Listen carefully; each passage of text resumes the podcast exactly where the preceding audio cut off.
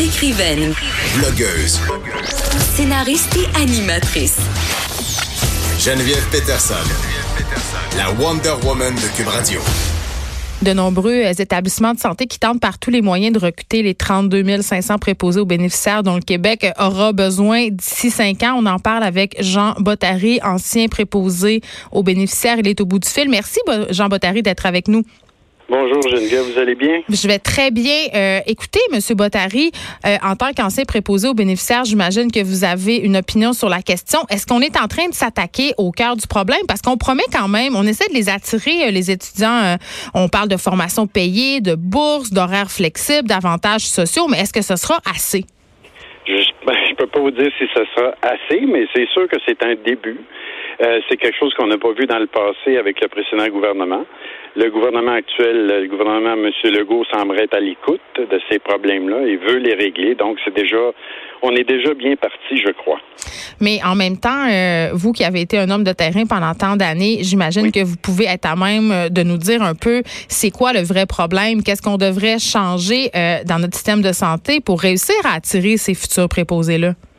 Euh, le salaire, évidemment, c'est ça, rentre en ligne de compte, mais M. Legault, encore là, a promis d'augmenter le salaire des préposés aux bénéficiaires. Mais aussi le ratio intervenant-patient, principalement dans les CHSLD. Le ratio est trop élevé. Il y a trop de patients par préposé. Donc, c'est évident que les préposés n'arrivent pas, euh, ne suffisent pas à la tâche, malheureusement.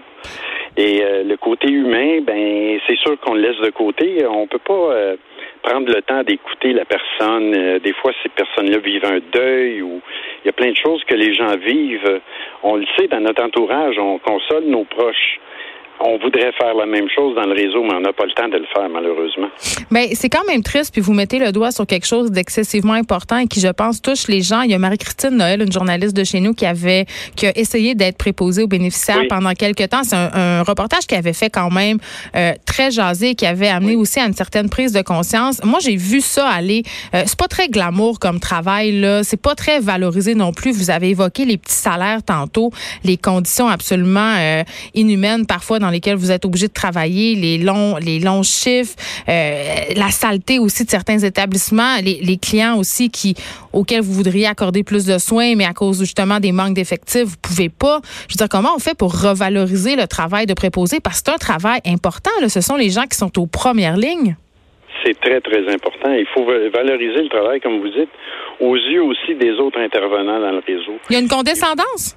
Ben, pas- je vous dirais pas que c'est partout comme ça. Il y a des endroits où ce que les gens se collaborent très bien entre eux, entre les titres d'emploi. Mais il y a des endroits où on va entendre encore aujourd'hui, ben, t'es juste un préposé. tu sais, c'est pas, c'est pas encourageant, ça. Ben, l'idée aussi, euh, il y a un préjugé quand même euh, euh, que ce sont seulement les immigrants et les femmes qui font ce travail-là. Pourtant, moi, je suis un homme et je l'ai fait durant 31 ans. Exactement. J'ai adoré ça. Et je vous dirais que la plus grande valorisation, elle ne provient pas des directions d'établissement, elle provient des, patients, des personnes qu'on traite, qu'on soigne. Ces personnes-là nous le rendent au, au centuple. Moi, je vous dirais, si j'étais jeune aujourd'hui, j'avais commencé, j'avais 22 ans, là, je le referais encore, ce métier-là, malgré tout ce qu'on entend aujourd'hui. J'ai fait partie de ceux qui ont dénoncé ça durant une quinzaine d'années dans tous les médias. Et aujourd'hui, ça m'a amené au 6 des Laurentides, où j'ai été embauché comme consultant, justement pour essayer d'identifier les problèmes et les régler, si possible, évidemment. Et là, évidemment, on semble avoir un gouvernement euh, qui est ouvert à l'idée. Parlons des écoles, justement. Vous, dis- Oui. vous avez dit, j'ai commencé à 22 ans. Euh, les écoles qui offrent la formation de préposés semblent quand même avoir de la difficulté à remplir leurs classes pour les raisons qu'on vient d'évoquer. Euh, Est-ce que vous pensez que c'est encore possible d'attirer des jeunes dans ce genre de travail-là? Parce que c'est un travail difficile et là, quand même, euh, avec des conditions salariales qui sont, bon, qui sont amenées à se bonifier selon ce qu'on en croit, selon ce que le gouvernement Legault avance, mais quand même, ça reste un défi. Mais il y a de plus en plus de CIS et de SUS qui offrent une formation payée et qui, euh, les, les personnes vont travailler directement sur le terrain. Donc, tout de suite, elles vont savoir, parce que ce ne sera pas de la théorie, ça va être beaucoup de pratique. Donc, elles vont savoir, est-ce que je suis faite pour ça ou pas? Parce que c'est pas tout le monde qui peut être préposé aux bénéficiaires, ça, on se cachera pas. Mais qu'est-ce que ça prend justement pour, euh, pour pouvoir être heureux dans ce métier-là? Deux mots, compassion, empathie. C'est Et là pas là, plus. c'est quand même rare de nos jours. Euh, non, je vous dirais que c'est pas si rare que ça. Moi, j'ai côtoyé des personnes euh, toute ma vie que, qui l'avaient l'affaire, comme on dit en bon français. Mais est-ce qu'on vous parlait quasiment de vocation, là? Oui, ben le mot vocation, j'aime plus ou moins. Ça s'applique plutôt aux communautés religieuses, là. mais je vous dirais que oui, en quelque part, c'est une vocation. Il faut aimer son prochain. C'est pas plus difficile que ça. Merci. Faut aimer aider les autres. Merci Jean Bottary de nous avoir parlé. Vous êtes ancien préposé aux bénéficiaires. Euh, je rappelle quand même que c'est de 32 500 préposés aux bénéficiaires dont le Québec aura besoin d'ici cinq ans. Donc, euh, des mesures quand même facilitantes qui ont été annoncées. On va continuer à suivre ce dossier-là. Cube Radio. Jusqu'à 15, vous écoutez. Les effrontés. Michael Détrempe, euh, chronique porte-monnaie. Oui. Euh, tu nous as entendu avec Alex, je crois, parler des guns. Et, oui. Et là. et ça, ça, ça m'a rappelé un, un, beau souvenir, un des premiers articles que j'avais écrit dans le Journal de Montréal. Euh, j'avais trouvé ce magnifique restaurant aux, aux États-Unis, une chaîne de restauration. Euh, ben, familiale qu'on dit et ça s'appelle Bombshells et ça marche très bien. Bombshell. Oui, je vais, je vais décrire ça. Ça, ça, com, ça combine toute l'élégance d'un Hooters avec l'esthétisme joyeusement familial okay, en quoi de la familial? guerre mondiale. Ben non, mais c'est parce que en quoi c'est familial? Un Hooters, c'est quand même les serveuses à gros seins. Là. Et, et oui, ben ce restaurant-là s'affiche comme un, un, resto familial. Et même euh, dans, dans l'article que j'avais repris du New York Times, le, un des grands patrons de la, de la place disait, ben non, c'est parfait pour les enfants. Mais c'est drôle parce que les Américains sont quand même reconnus pour leur puritanisme. Là. Oui, ben et leur amour euh, des, des, des poitrines euh, généreuses et des, des grosses armes. Et là, je vais te montrer une photo juste pour ton, ton plaisir. Malheureusement, les auditeurs ne peuvent pas la voir. Voici hey, quel bon photo. geste Ah, mais attends. Une photo promotionnelle du, de la chaîne de restauration où on voit les, les serveuses. Euh, ben, habillés avec le, leur Ils font l'amour littéralement des missiles. À mais... des obus géants. Oui. Et ça, c'est dans le restaurant. Donc, je crois euh, qu'on devrait la mettre sur la page Facebook parce que c'est une photo quand même qui quand parle d'elle-même. magnifique. Et petit fait intéressant, euh, à l'époque, j'avais écrit ça en 2016, je crois, et le, le président là, de, la, de Bombshells disait que depuis l'élection, c'était durant le temps d'élection, les parts de, avaient monté de 40 puis les affaires allaient très, très bien. Bien Donc, euh, Trump a aidé Bombshells et ses serveuses sexy avec des gros obus à vendre plus de burgers ben, écoute, on à des pas, enfants. On n'arrête pas le progrès, comme on dit. Hein?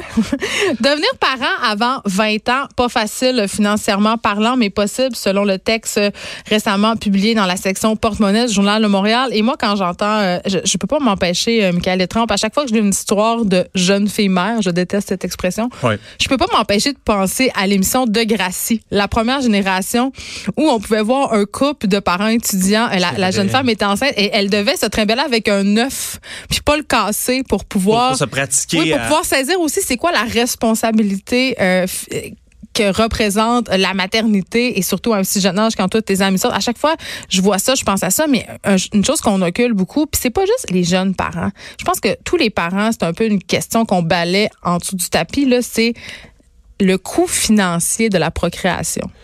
C'est cher. Non, ça, c'est très cher. Ben, procréer, ça coûte on, rien. On en a là, déjà parlé ça. souvent sur porte-monnaie. Je crois que c'était affaire comme, euh, je me souviens plus, c'était-tu comme...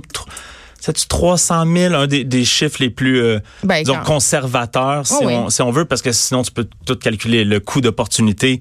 Puis, exemple, le, le, temps que tu passes à donner des livres pour aller aux pratiques de hockey le samedi matin.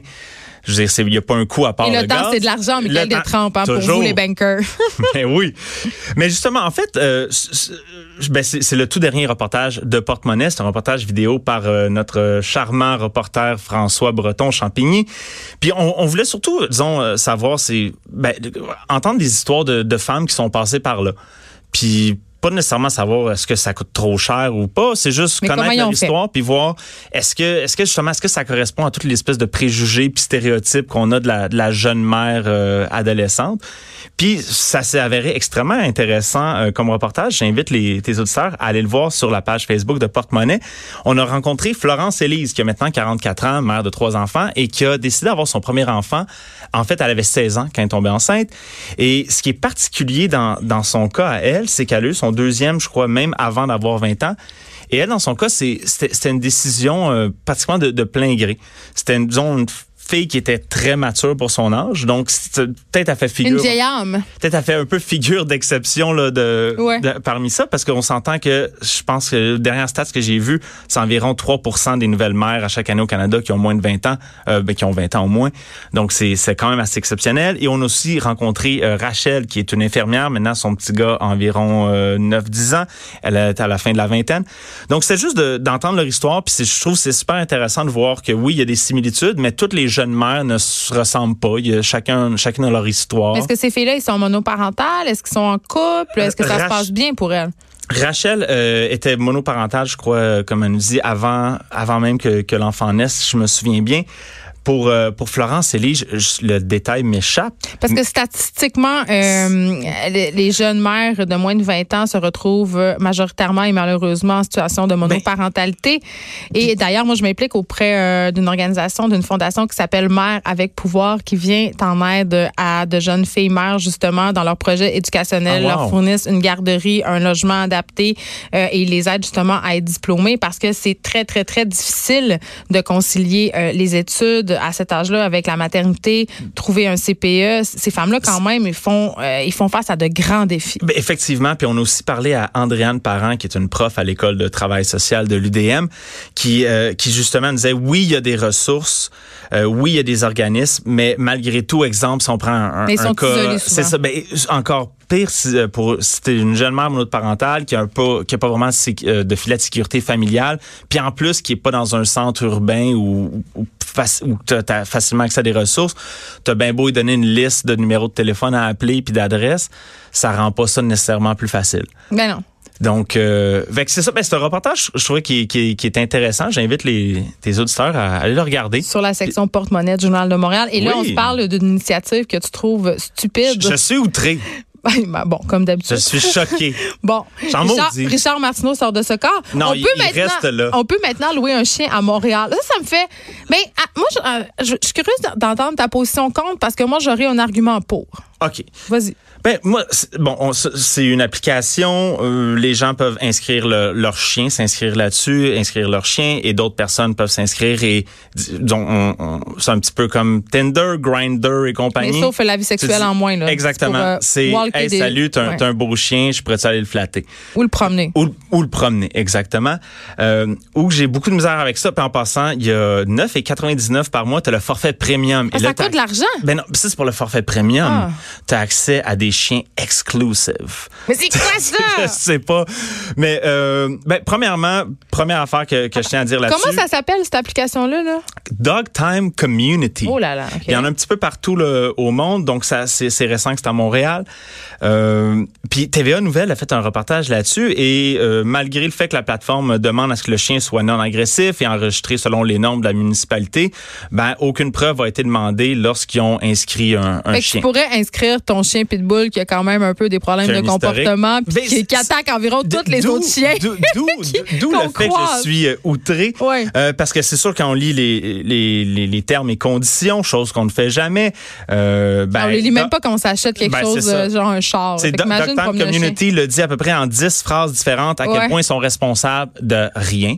Ouais. Je veux dire, peu importe ce qui arrive, eux autres, lavent les ils ont fait leur 9,99 puis sont bien contents. Ben, moi, ce que, ce que j'ai peur avec ça, c'est un chien, c'est pas un char. Tu sais, je peux te passer mon char puis dire, OK, il faut que tu tapes deux fois à gauche, deux fois à droite pour le partir. Tu sais, il y a un petit truc de même. Ah, OK, c'est beau, je, je- I'll figure it Mais out. c'est un être humain. Mais là, c'est Un être vivant, c'est un être humain. Un être vivant. euh, le, le sentiment de sécurité que, que justement que, que mon chien, qui, qui est un chien très anxieux, a avec moi, c'est peut-être pas le même qu'il pourrait avoir avec quelqu'un d'autre. Ouais, mais en même temps, Michael, je fais quand même confiance aux gens. C'est un chien avec full de problèmes de comportement euh, qui euh, nécessite justement des soins particuliers. J'ose croire que tu vas pas aller proposer ces services euh, sur un site comme Doctime Community. c'est là que j'ai des gros doutes. C'est tu fais tant confiance à. Ben, tu dois pas faire tant la pièce que ça avec ton Golden Ah non, Retriever. là. Le, le but c'est pas de, de faire la pièce. Le but c'est exemple de de ben, d'économiser sur les frais de garde ou de dire moi j'ai pas le goût de marcher aujourd'hui, je suis un petit peu hungover, j'ai une grosse fin de semaine, je m'en vais sur euh, sur Dog euh, Dog Time, puis quelqu'un s'en vient marcher mon chien. Mais est-ce que cette personne là, malgré ses bonnes intentions, Il peut avoir des vols de chiens aussi, j'imagine. Peut-être, mais moi, c'est- pas que le, le fait que le monde sont, sont mauvais ou quoi que ce soit. Hmm. C'est malgré les bonnes intentions. un accident est vite arrivé, puis surtout avec certains chiens, comme j'ai Puis au niveau de la responsabilité civile, les assurances, ça peut être compliqué. Mais moi, je, je, vais, je vais te dire. Le- la raison pour laquelle je serais pour, mettons, si on respecte les conditions, c'est-à-dire Ouais. advenant le fait que les gens là-dessus sont de bonne foi, euh, rendent disponibles des chiens qui sont user-friendly, si on veut. là. Oui. Je trouve quand même que c'est une bonne occasion pour les, chiens, euh, les gens pardon, qui n'ont pas l'occasion de posséder des animaux ou qui en voudraient un, OK, de voir à quoi ça peut ressembler, justement, la responsabilité, la vie avec un chien. Donc, c'est une bonne façon Pour- de l'essayer, mais il y a aussi pour ça aller à la J'invite- SPCA euh, bon, aller promener les gens à à, la. SPCA. Euh, mais euh, tu sais, c'est très populaire au Japon ce genre de service-là. Il y a des cafés canins, il y a des cafés pélins et tu peux aussi louer des animaux de compagnie parce que souvent dans les grandes villes, les logements interdisent de posséder un animal euh, dans son appartement. Donc ça peut être une bonne occasion pour des personnes d'avoir un chien à temps partiel. Tu sais, Moi, moi, c'est- le point positif que je trouve. Depuis 2016, je vis dans, dans, dans le stress de, de, De d'une loi, pitbull. d'une loi anti-pitbull qui parle. Ouais. On va dire boxer mix pour le reste de l'entrevue. Oui, ok, c'est correct. Et, et puis, euh, non, mais je, je vis ça, le- ce stress, cette angoisse-là de est-ce qu'une loi va arriver ou pas. Puis moi, quand je vois ce genre de service-là, je, vois les accidents arriver, puis à un moment donné... est-ce que ça a été répertorié? Est-ce qu'on s'est penché là-dessus? Est-ce qu'il y a eu des incidents rapportés ou à date, on fait juste paniquer pour rien? J'imagine que c'est un peu ça. Ben, c'est que ça en prend juste un. Tu sais, puis le, le jour qu'il va y avoir un accident de ah ben c'est la personne qui l'avait loué sur Dogtime Community.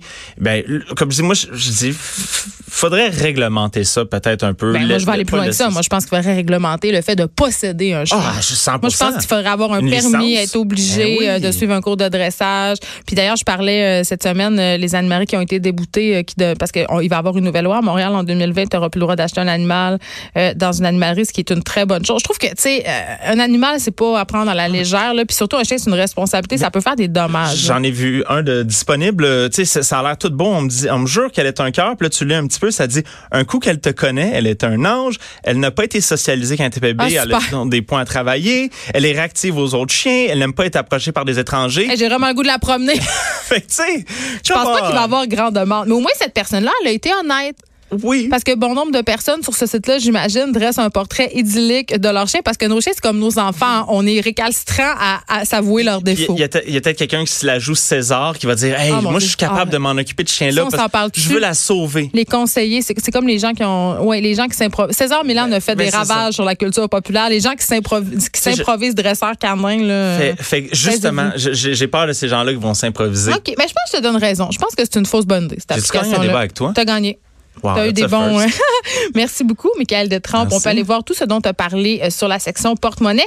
C'est déjà la fin de la saison d'été. Pour moi, ça a passé tellement vite. On dirait que je viens de commencer. Euh, J'en profite pour remercier ceux avec qui je travaille chaque jour parce que sans eux, je ne serais rien. Frédéric Mockel, Marie-Pierre Caillé, Luc Fortin, Dominique Plamondon, Rosalie Sinclair, Alexandre Moranville, Ouellette, Thomas Dallaire, Boudreau et Joanny Henry à la mise en onde. Vous êtes merveilleux. Merci de m'endurer et merci particulier aux auditeurs qui êtes là de plus en plus nombreux. Continuez à m'écrire, à commenter, à m'inspirer. C'est Vanessa Destinée qui sera la barre des effrontés la semaine prochaine parce que moi, je m'envole au Mexique. De mon côté, est-ce qu'on va se retrouver cet automne? Suspense. Donc, à lundi avec Vanessa Destinée, il y a Rosémée Témorin qui suit dans quelques instants. Merci tout le monde. J'espère que vous avez passé un bel été en ma compagnie. Moi, c'était super. Bye.